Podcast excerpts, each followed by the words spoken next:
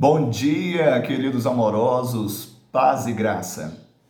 Vendo Jesus que estava tudo consumado para se cumprir as Escrituras, disse: Tenho sede. João 19, 28. Aqui na cruz, esta foi uma das últimas declarações de Jesus. 100% Deus, 100% homem.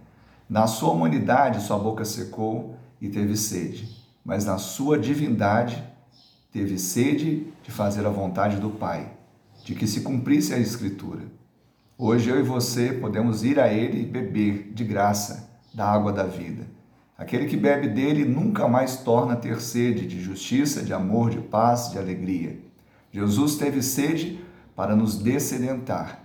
Que agora você receba e tenha em si a fonte para jorrar para a vida eterna. Que Ele te abençoe, te dê um dia de vitória em seu nome.